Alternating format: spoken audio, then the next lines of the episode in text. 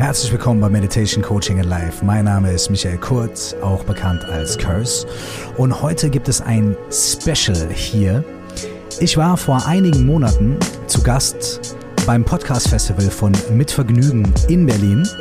Und da habe ich ein bisschen was erzählt über mich und warum ich überhaupt so einen Podcast mache und wie ich überhaupt dazu gekommen bin, zu meditieren und Coaching zu machen. Und habe ein bisschen mit den Leuten geguckt, ob wir gemeinsam den eigenen Geist erforschen können. Das hier ist der Live-Mitschnitt dieser Veranstaltung. Ähm, ungefiltert und für euch. Ich hoffe, ihr habt damit ein bisschen Spaß. Und nächste Woche gibt es wieder eine ganz klassische Folge Meditation, Coaching and Life. Bis dahin, alles Gute und viel Spaß. Eine der unverwechselbaren Stimmen des deutschsprachigen Hip-Hop, als es losging, kam aus Minden. Und äh, was ich damals schon ähm, besonders selbstironisch fand, war, dass er seinen Künstlernamen abgeleitet hat aus dem, seinem sehr deutschen Nachnamen Kurt, den er auf Englisch mit deutschem Akzent ausgesprochen hat. Dann klang das Kurth und am Ende wurde daraus Curse. Der Mann hat ja so eine gute Stimme, dass auch früher oder später klar war, er würde einen eigenen Podcast starten. Sein aktuelles, mittlerweile achtes Album, Die Farbe von Wasser, war auf Platz zwei der deutschen Charts. Und in seiner Eigenschaft als Coach, Buddhist, Familienvater und ziemlich guter Stimmenbesitzer ist er heute hier. Ähm, sein Motto für gleich heißt Meditation, Coaching and Life by Curse. Viel Vergnügen.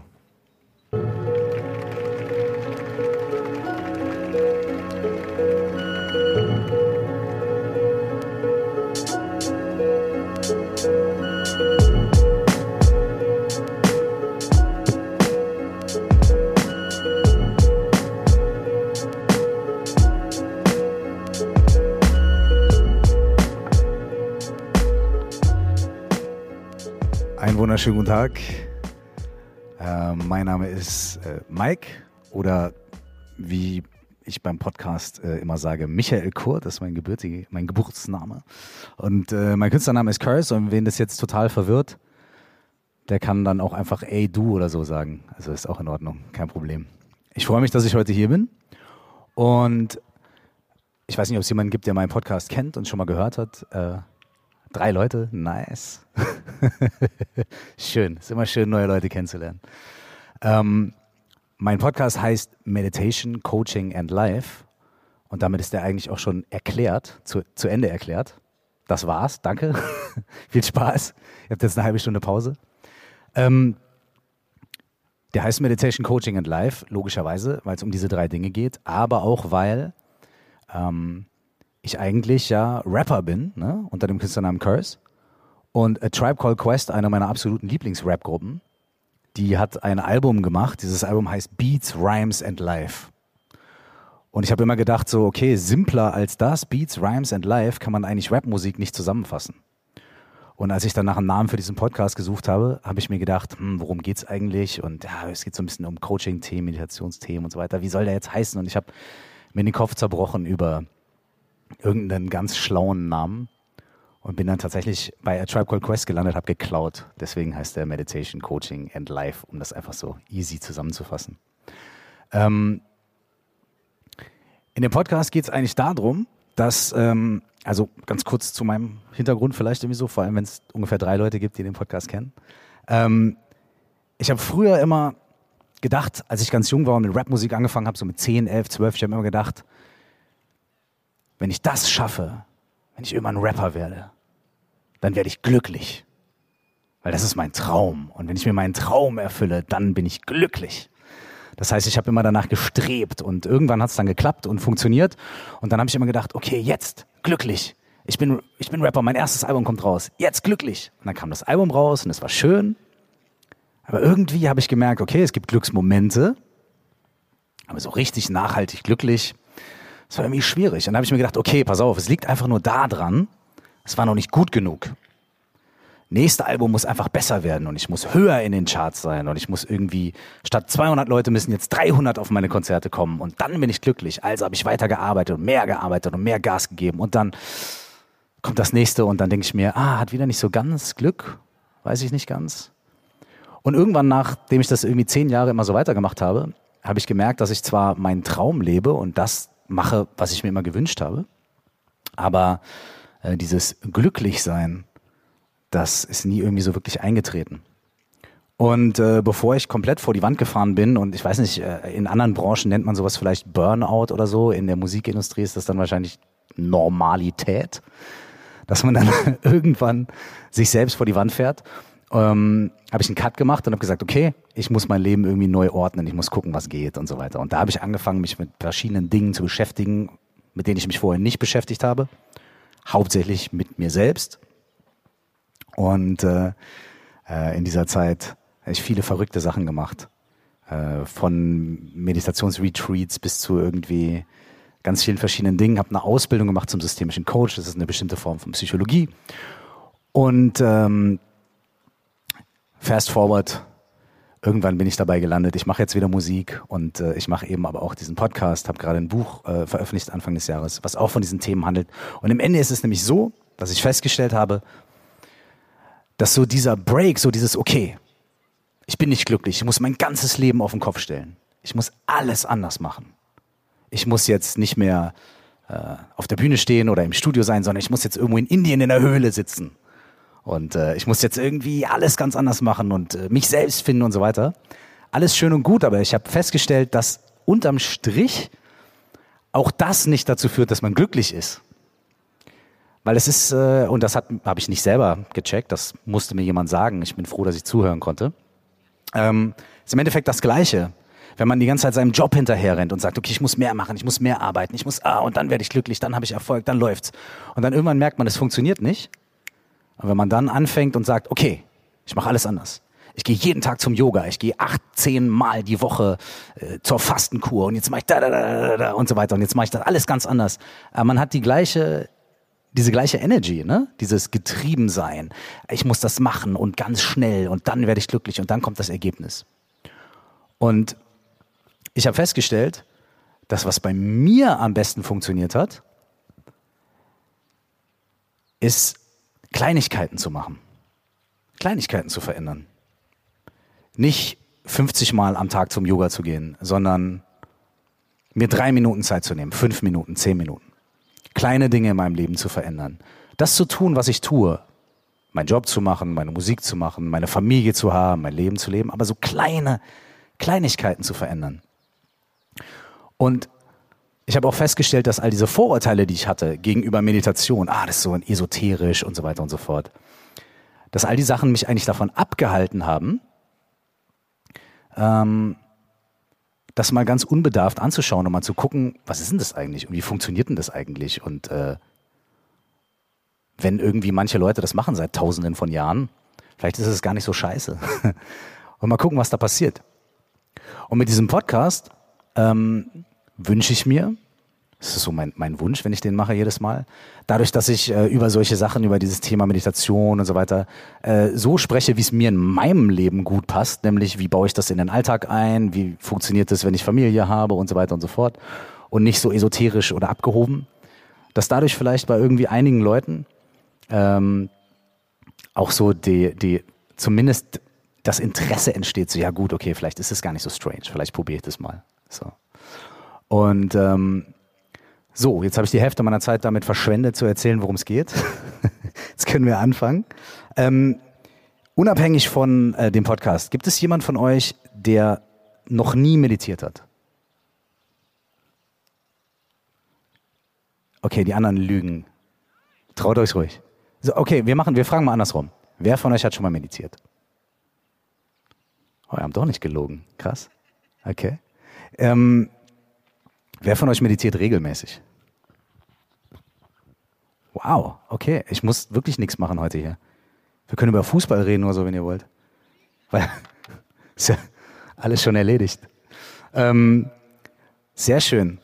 Ähm, vielleicht habt ihr so eine, wenn ihr regelmäßig meditiert oder wenn ihr hin und wieder mal meditiert habt, wo war das? Habt ihr, ähm, also wenn ihr nicht regelmäßig meditiert, sondern habt ihr das mal ausprobiert mit einer App oder beim Yoga oder wie, wie habt ihr das? App? Wer ist für App? Okay, krass, geil. Okay, wer ist, wer ist für Yoga? Nice. Und wer, wer hat sich wirklich mal getraut, so in so ein Meditationszentrum oder so zu gehen? Drei, vier Leute, okay. Da wird es schon ein bisschen dünner, ne? Da ist schon so die Hemmschwelle ein bisschen größer. Die ganzen komischen. Okay, absolut. Okay.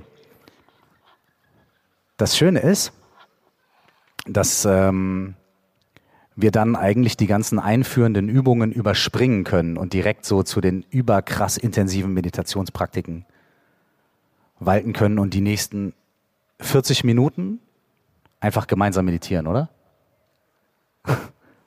Keine Angst, nee. Ich würde gerne was ganz, ganz Einfaches machen, was ganz, ähm, ganz Grundlegendes. Wenn ihr Lust habt und euch darauf einlassen möchtet, dann können wir mal eine kurze, ganz basic Meditationsübung miteinander machen. So. Ihr könnt dafür einfach so sitzen bleiben, wie ihr seid. Ihr könnt euch hinlegen, ihr könnt euch einfach ganz normal hinsetzen, ihr könnt euch aber auch, wenn ihr das bequem haben möchtet, in irgendeinen Meditationssitz begeben, wenn ihr möchtet. Das ist total egal. Und da ist schon der erste Punkt.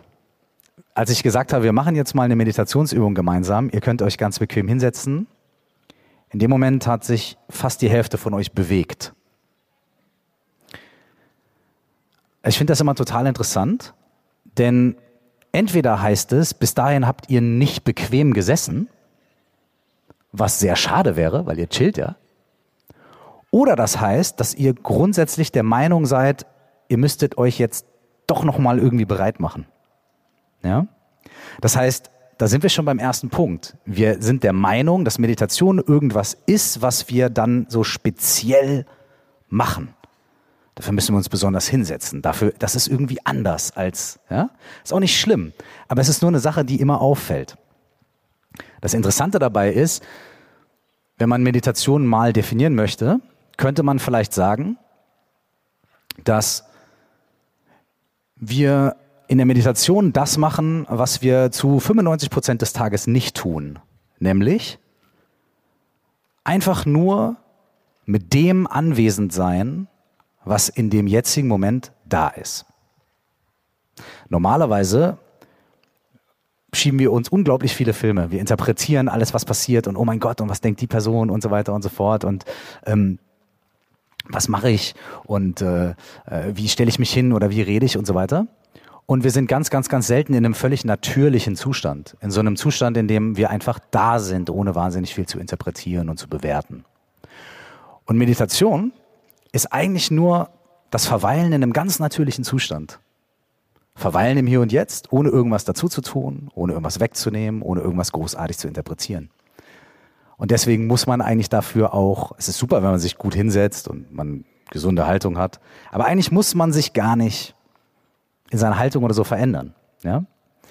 Also, de dementsprechend, wir machen jetzt eine kurze Meditationsübung gemeinsam. Sitzt einfach bequem. Fantastisch. Funktioniert schon. Wenn ihr möchtet, könnt ihr für die nächsten paar Momente die Augen zumachen. Ihr könnt aber, wenn ihr möchtet, auch die Augen auflassen. Denn das ist der nächste Punkt. Meditation bedeutet auch nicht sich von irgendetwas abzuschotten, irgendwas wegzumachen, irgendwas nicht mehr wahrzunehmen, ja, dass Leute um uns herum reden oder so, sondern es bedeutet einfach mit dem da zu sein, was ist. Das heißt, wenn ihr möchtet, lasst die Augen ruhig auf. Wenn ihr die Augen aufhabt, dann hilft es, wenn ihr euch irgendwo vor euch, vielleicht ein, zwei, drei Meter entfernt, einen Punkt auf dem Boden sucht, wo die Augen ganz ruhig und entspannt ruhen können.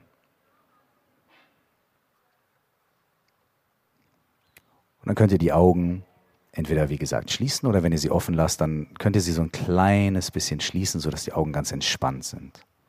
Dass die Augenlider nicht aufgerissen sind, sondern ganz entspannt. Und als allererstes, lass uns einfach mal drei Atemzüge gemeinsam nehmen. Einfach ein- und ausatmen, ohne irgendwas zu tun dabei. Ihr könnt ruhig tief ein- und ausatmen. Und wenn ihr einatmet, achtet mal drauf. Ob ihr spüren könnt, wie euer Brustraum sich weitet und euer Bauchraum sich weitet. Und wenn ihr ausatmet, vielleicht könnt ihr spüren, wie euer Bauch und Brustraum sich zusammenziehen. Und ihr atmet nochmal ein und der Brustraum weitet sich. Und ihr atmet aus und Brust- und Bauchraum ziehen sich zusammen. Und jetzt atmen wir einfach ganz normal weiter.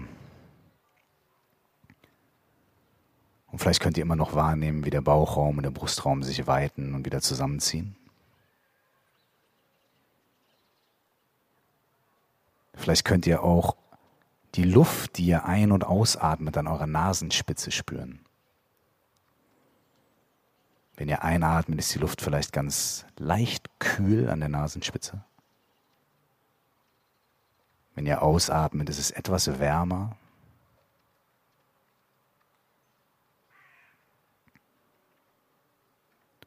Und für ein paar kurze Momente bleibt einfach mal beim Ein- und Ausatmen. Und dabei, wie sich das anfühlt, diese ganz natürliche Sache zu machen, die wir aber normalerweise immer als ganz selbstverständlich einfach so machen. Einfach die Luft wahrzunehmen, wie sie reingeht und rausgeht und der Bauch, wie er sich weitet und zusammenzieht.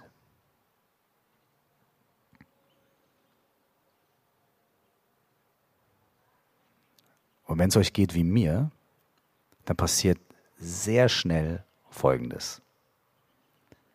Die Gedanken kommen. Ah, diese Vögel, die zwitschern aber schön. Ah, diese Leute da auf dem Parkplatz, die sind aber laut. Und was ist das da hinten, ein Konzert? Was macht dieser Fuzzi? Ich sitze hier im Rasen und eigentlich will ich Bier trinken. Was soll das? Ich kann mich nicht konzentrieren, ich mache irgendwas falsch. Ah, nachher legt ein DJ auf, hab ich Bock drauf.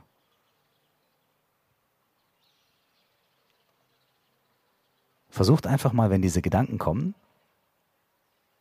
das einfach wahrzunehmen. Und dann einfach immer wieder ein bisschen mit eurer Aufmerksamkeit zurück zum Atmen zu kommen. Wir atmen ein, wir atmen aus. Und dann kommt der nächste Gedanke. Jetzt drehen die Vögel aber auf da hinten. Und dann kommt ihr einfach wieder zurück zum Einatmen und zum Ausatmen. Und vielleicht könnt ihr einfach nur die Vögel wahrnehmen und gleichzeitig ein- und ausatmen.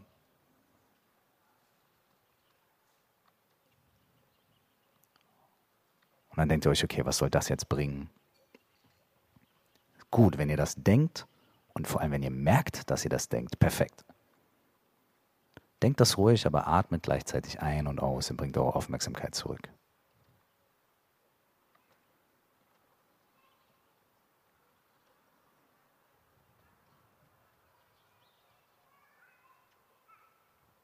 Und immer wenn ihr merkt, dass eure Aufmerksamkeit abgelenkt ist, ist es kein Problem, das ist ganz normal. Aber ihr könnt sie einfach immer ganz sanft zurück zum Ein- und Ausatmen bringen.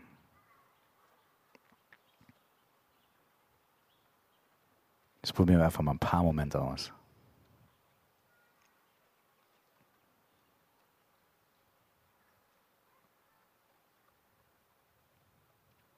Okay, Dankeschön. Das war es auch schon. Das, was wir gerade gemacht haben, einfach nur atmen, ist tatsächlich eine Jahrtausende alte, ganz klassische Meditation.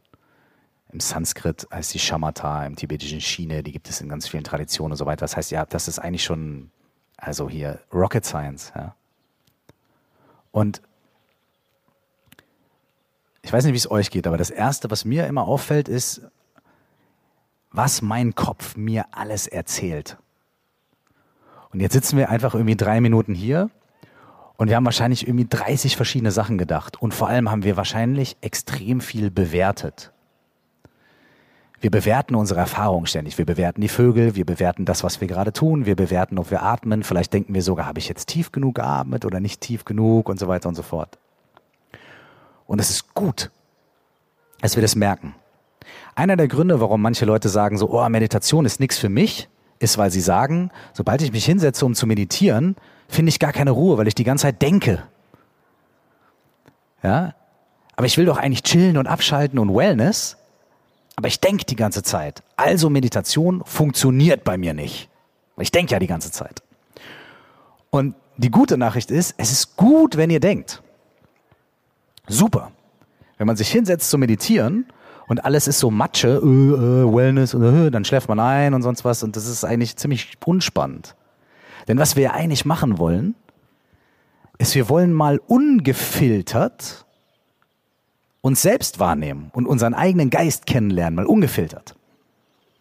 Und wenn unser eigener Geist uns ständig erzählt, ja, du musst noch dies machen und du sitzt unbequem und da sind die Vögel und hier sind die Kinder und was ist denn da los und so weiter und so fort. Wenn wir das wahrnehmen, perfekt. Sehr gut.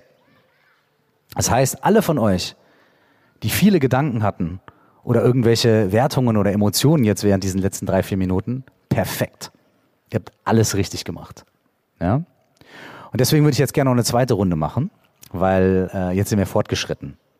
Jetzt können wir richtig einsteigen. Okay, also, setzt euch bequem hin.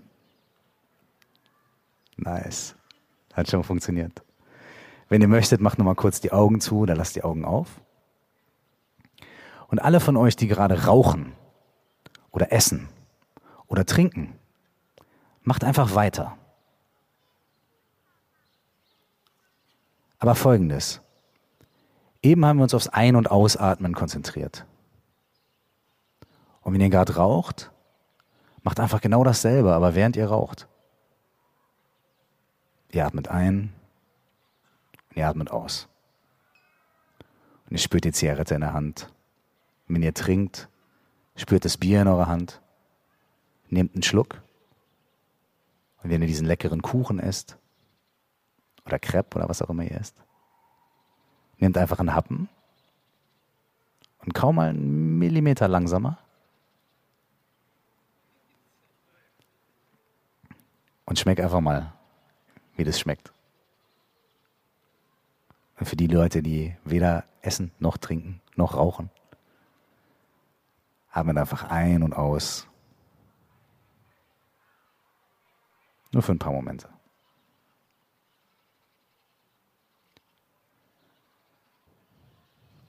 Und wenn jetzt ein Gedanke kommt, dann lass mal ein Experiment machen egal was es ist, zum Beispiel irgendwie so, hm, die Zigarette schmeckt komisch oder die Vögel zwitschern wieder oder egal was. Der nächste Gedanke, der kommt, bitte haltet den mal fest und denkt die nächsten 30 Sekunden nur diesen einen Gedanken.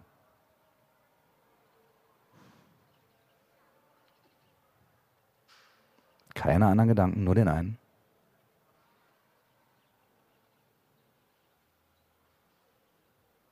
Nur den einen Gedanken, noch 20 Sekunden.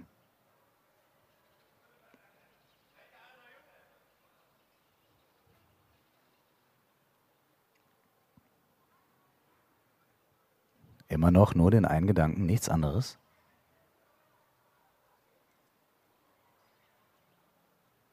Okay, das war's auch schon. Wer von euch hat geschafft, nur einen Gedanken zu denken? Ihr seid Lügner. also ich kann das nicht. Und das ist auch wieder so eine Sache. Das ist eine gute und eine schlechte Nachricht. Die schlechte Nachricht ist, oder es ist eigentlich gar keine schlechte Nachricht, aber wir denken, es ist eine schlechte Nachricht, weil wir sagen, okay, ich habe versucht, einen Gedanken zu denken, aber es sind immer wieder irgendwelche anderen Sachen gekommen und ich musste mich immer wieder daran erinnern da wieder dran zu denken. Ich musste immer wieder dazu zurück, oh, das hat gar nicht funktioniert. Im Gegenteil. Wenn ihr gemerkt habt, dass es sehr schwer ist, einen Gedanken zu denken, super. Hat absolut funktioniert. Denn wenn Meditation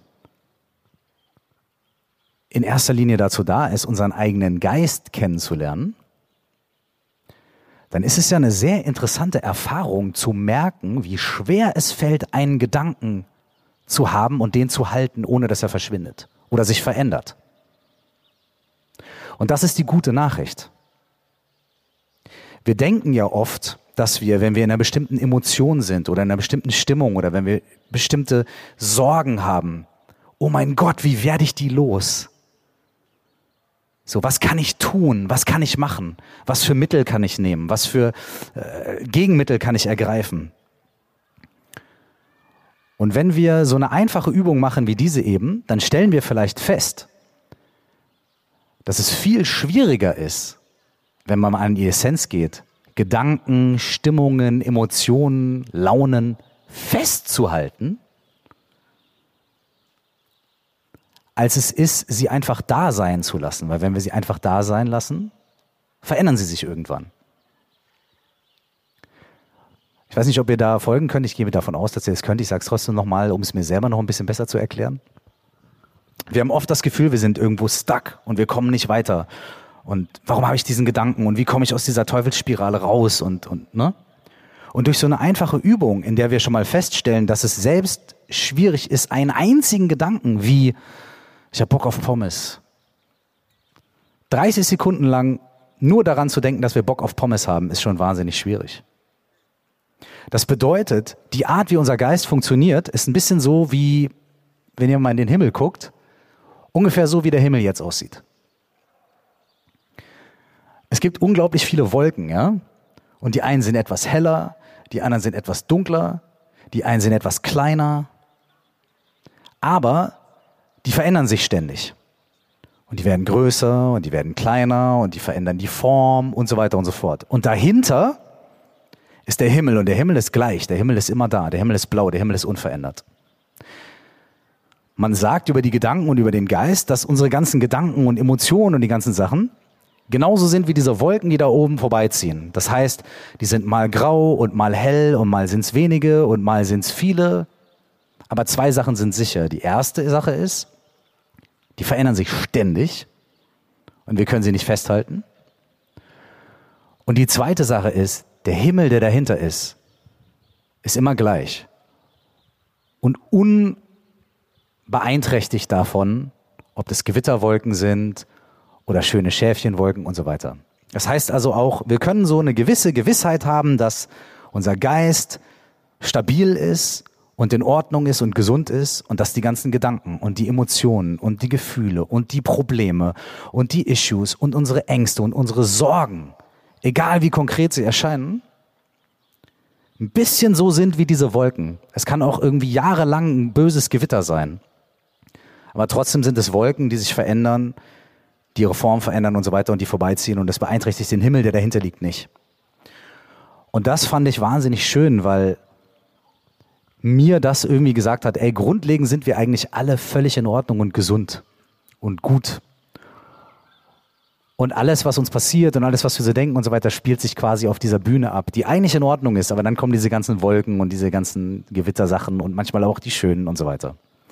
Und dadurch habe ich so ein bisschen die Gewissheit bekommen, dass wenn ich das nicht nur intellektuell verstehe, sondern so ein bisschen auch erfahre, dadurch, dass ich ein bisschen mich in Meditation übe, ein bisschen gucke, was mein Geist eigentlich so macht, dass ich irgendwie ein bisschen mehr Ruhe und Entspannung in meinem Leben entwickeln kann. Und hier ist der Punkt.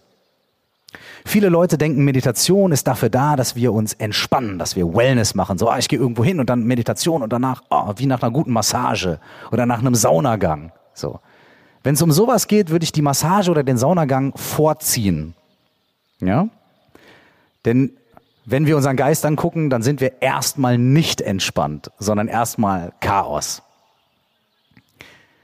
Aber nach einer Zeit kann es vielleicht sein, dass wir feststellen, dass dieses ganze Chaos gar nicht so ernst ist, wie wir vielleicht denken und gar nicht so beständig und unveränderlich ist, wie wir denken und uns gar nicht so krass definiert, wie wir denken, sondern vielleicht fünf Prozent weniger. Und dann kommt fünf Prozent Entspannung, zehn Prozent Entspannung. Vielleicht. Und das ist die Art von Entspannung, um die es in der Meditationspraxis wirklich geht. Nicht die momentäre körperliche, ah, ich kann mal puh, meine Seele baumeln lassen, sondern eine ganz grundlegende Form von Entspannung, die dadurch entsteht, dass wir drei Prozent, fünf Prozent von diesen Wolken nicht mehr ganz so schwer nehmen, weil wir eine Gewissheit dafür vielleicht entwickeln können, was diese Wolken eigentlich sind. Und wenn ich sage drei Prozent, dann ist das nicht nur so ein Wort, sondern ich meine das total ernst. ich spreche nicht davon, also bei mir ist es so, äh, bei mir hat sich nicht irgendwie auf einmal äh, unglaublich, ich habe nicht auf einmal angefangen, nur noch Regenbogen zu sehen oder alle Menschen, denen ich begegne, sind auf einmal, alle Menschen sind auf einmal nett zu mir oder good vibes only, ja. Auf einmal nur noch alles groovy und nice und so weiter. Sondern meine Sicht hat sich drei Prozent verändert.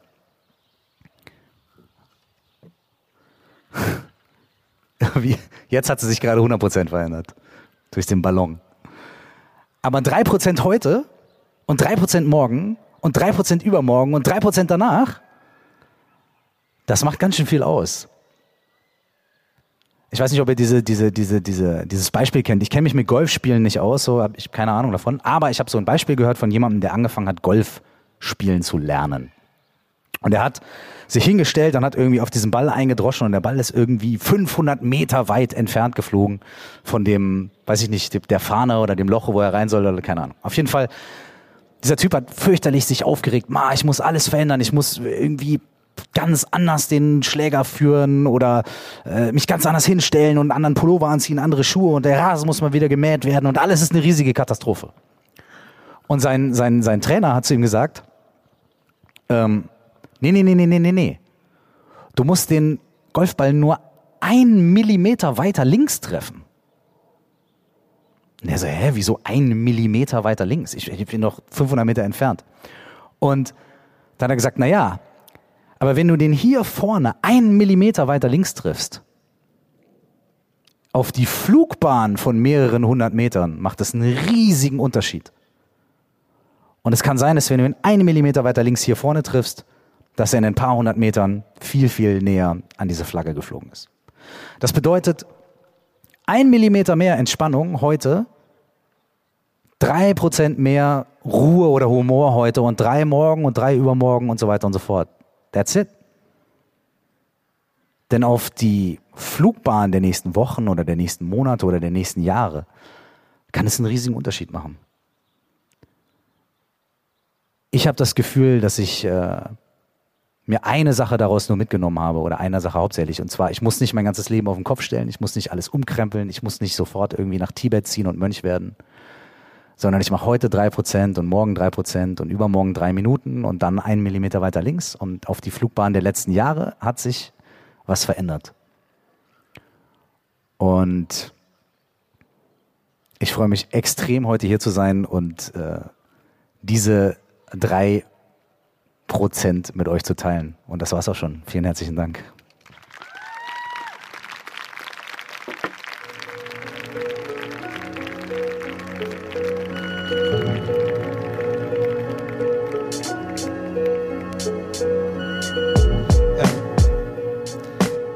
Bleib noch einen kleinen Moment hier auf der Bühne. Ähm, ich bin, ja, ich setze mich neben dich. Nimm dir, nimm dir dein Mikrofon nochmal.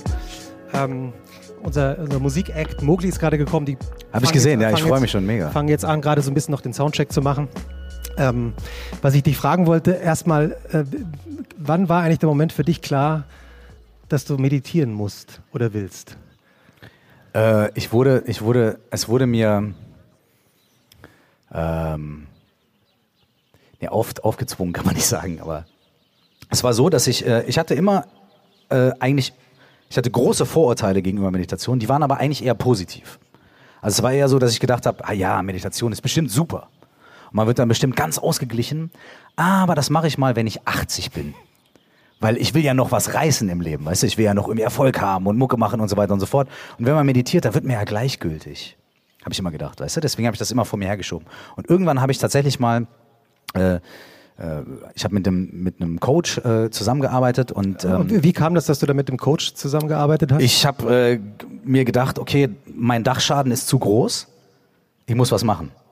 So. Wie hat sich der, der Dachschaden, das klingt ja gut, aber wie hat er sich also wo, wie hat er sich artikuliert, der Dachschaden? Das ist ungefähr das, ähm, was ich am, am, im Eingang äh, erzählt habe, ne? dass ich halt irgendwie immer sehr viel ähm, gerannt und gerannt und gerannt bin und äh, äh, viel gemacht habe und viel unterwegs war und irgendwie gemerkt habe, irgendwas stimmt nicht. Ich, ich tue, was ich liebe, in Anführungsstrichen, aber ich werde wahnsinnig unglücklich und ich, ich bewege mich in Richtung einer einer handfesten Depression und es muss, ich muss was machen. Ich weiß nicht, was ich in meinem Leben falsch mache äh, ich brauche Hilfe, es muss mir jemand vielleicht mal sagen, was los ist.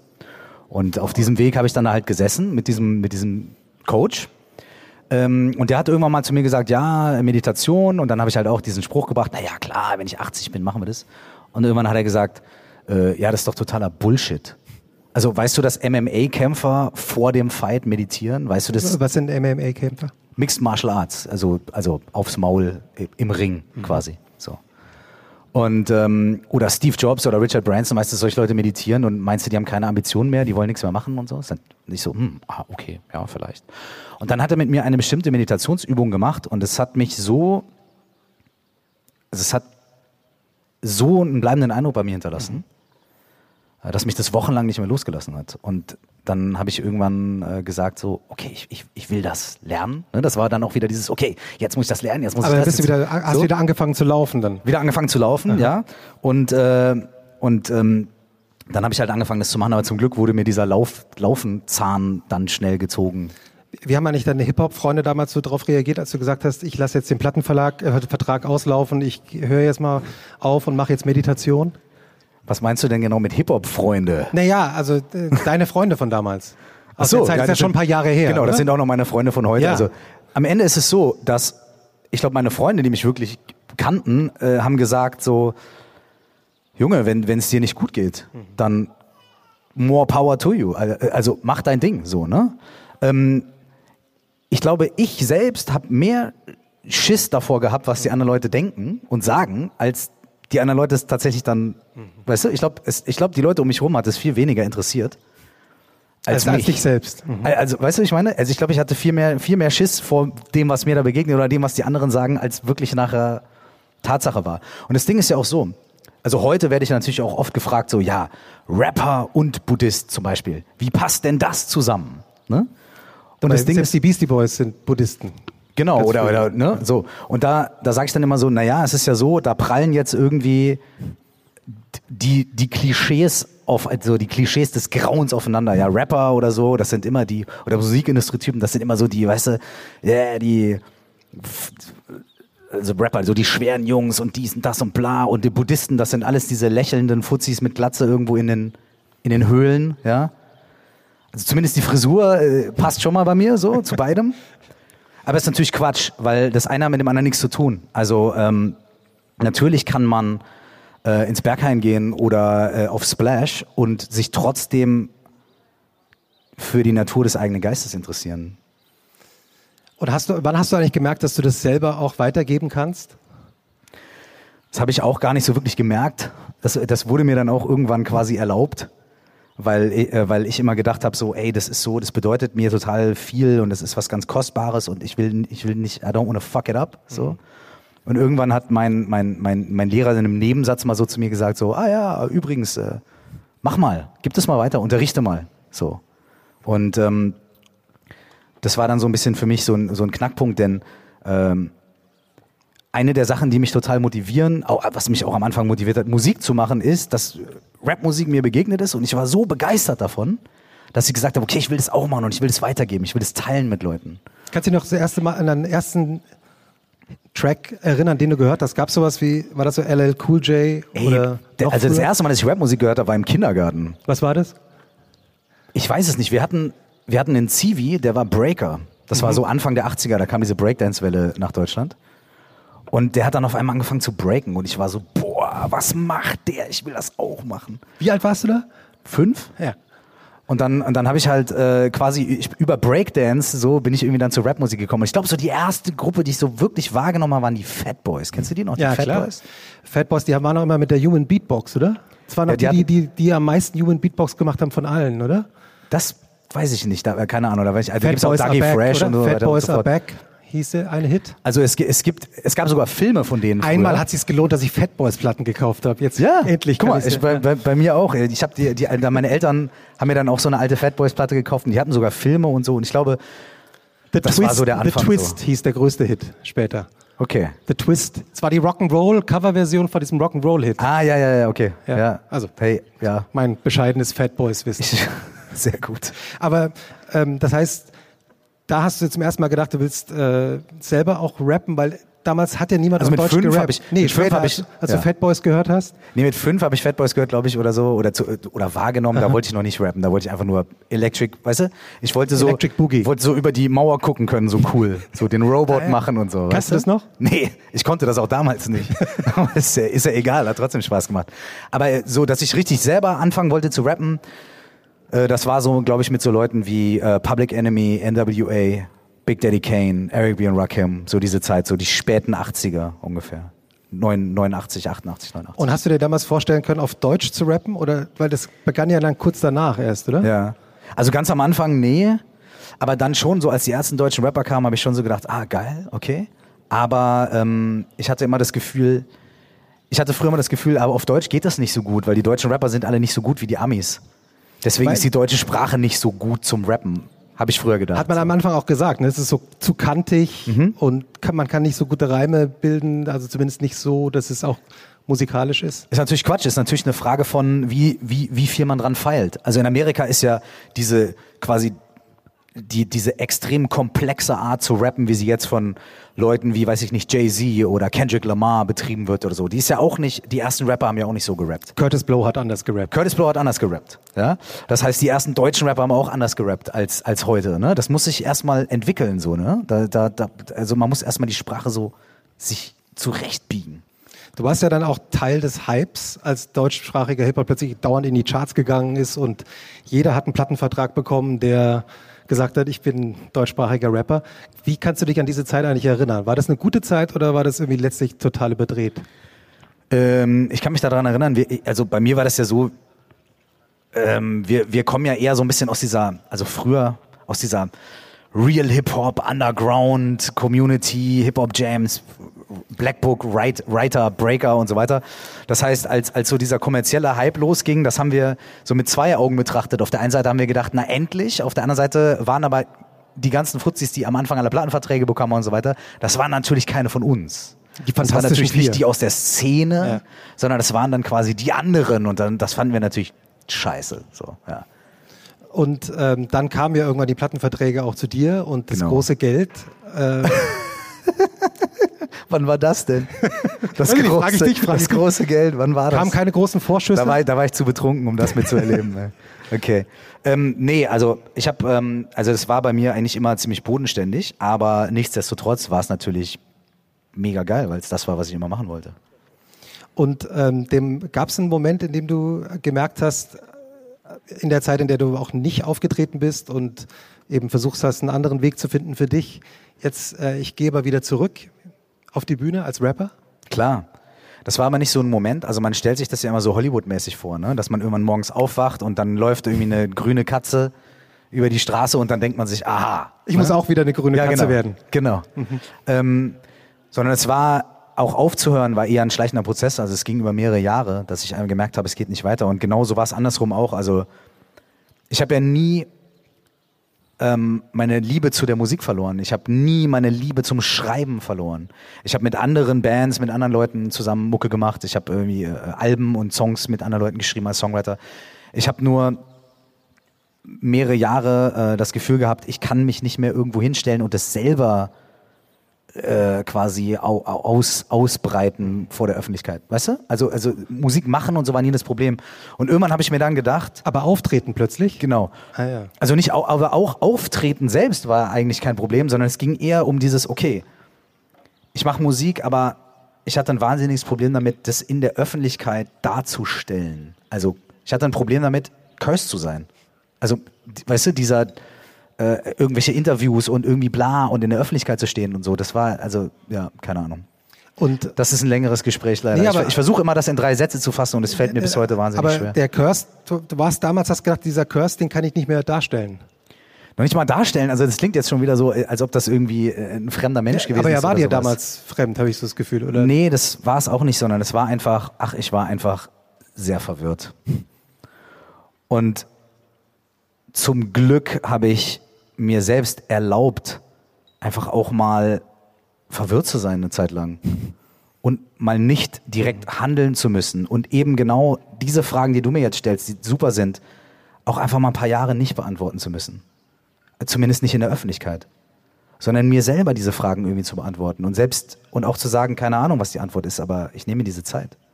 Und ähm, wie du merkst, kann ich sie bis heute auch nicht alle so wahnsinnig beantworten, weil manche Sachen sind einfach, da fühlt man sich so und dann ist man in einer Phase und dann geht die vorbei und dann ist man trotzdem nicht viel schlauer. Drei Prozent. Ich habe äh, gerade ein Interview gemacht mit einem äh, 75 Jahre alten Kurator, der gesagt hat, man versucht die Fehler, man versucht aus den eigenen Fehlern zu lernen, um sie nicht zu wiederholen und deshalb macht man dann neue. Ja, geil. Absolut. Ja, genau. Aber darum geht es auch, oder? Also das ist ja auch das zuzulassen und zu sagen. Äh, keine Ahnung, also ich meine, ich habe, also ich kann nur von mir sprechen so, ne? Aber ich glaube, da sehen wir uns alle irgendwie ähnlich. Wir sind, wir sind alle Menschen so. Und ich, also ich habe keine Ahnung, äh, wie ich meinen morgigen Tag richtig gestalte und ob ich da richtige Entscheidungen treffe oder ob, ob äh, so, ähm, habe ich keine Ahnung. Aber, aber ich bin irgendwie heute, glaube ich, irgendwie ein bisschen entspannter mit der Tatsache, dass ich keine Ahnung habe. Und weißt du, also das fällt mir leichter, das zu akzeptieren. Und heute äh, finde ich das sogar gut und hab und kann es mit Humor sehen oder mit mehr Humor. Ähm, denn wenn man keine Ahnung hat, dann äh, bedeutet es ja auch, dass man ultimativ viel mehr Freiheit hat. Kurs, vielen Dank für dieses improvisierte Gespräch. Hat Spaß gemacht. Ich Dankeschön. danke dir vielmals. Danke. Merci. Danke. Dankeschön. Äh, vielen Dank. Hat mich sehr gefreut. Viel Spaß noch. Ciao.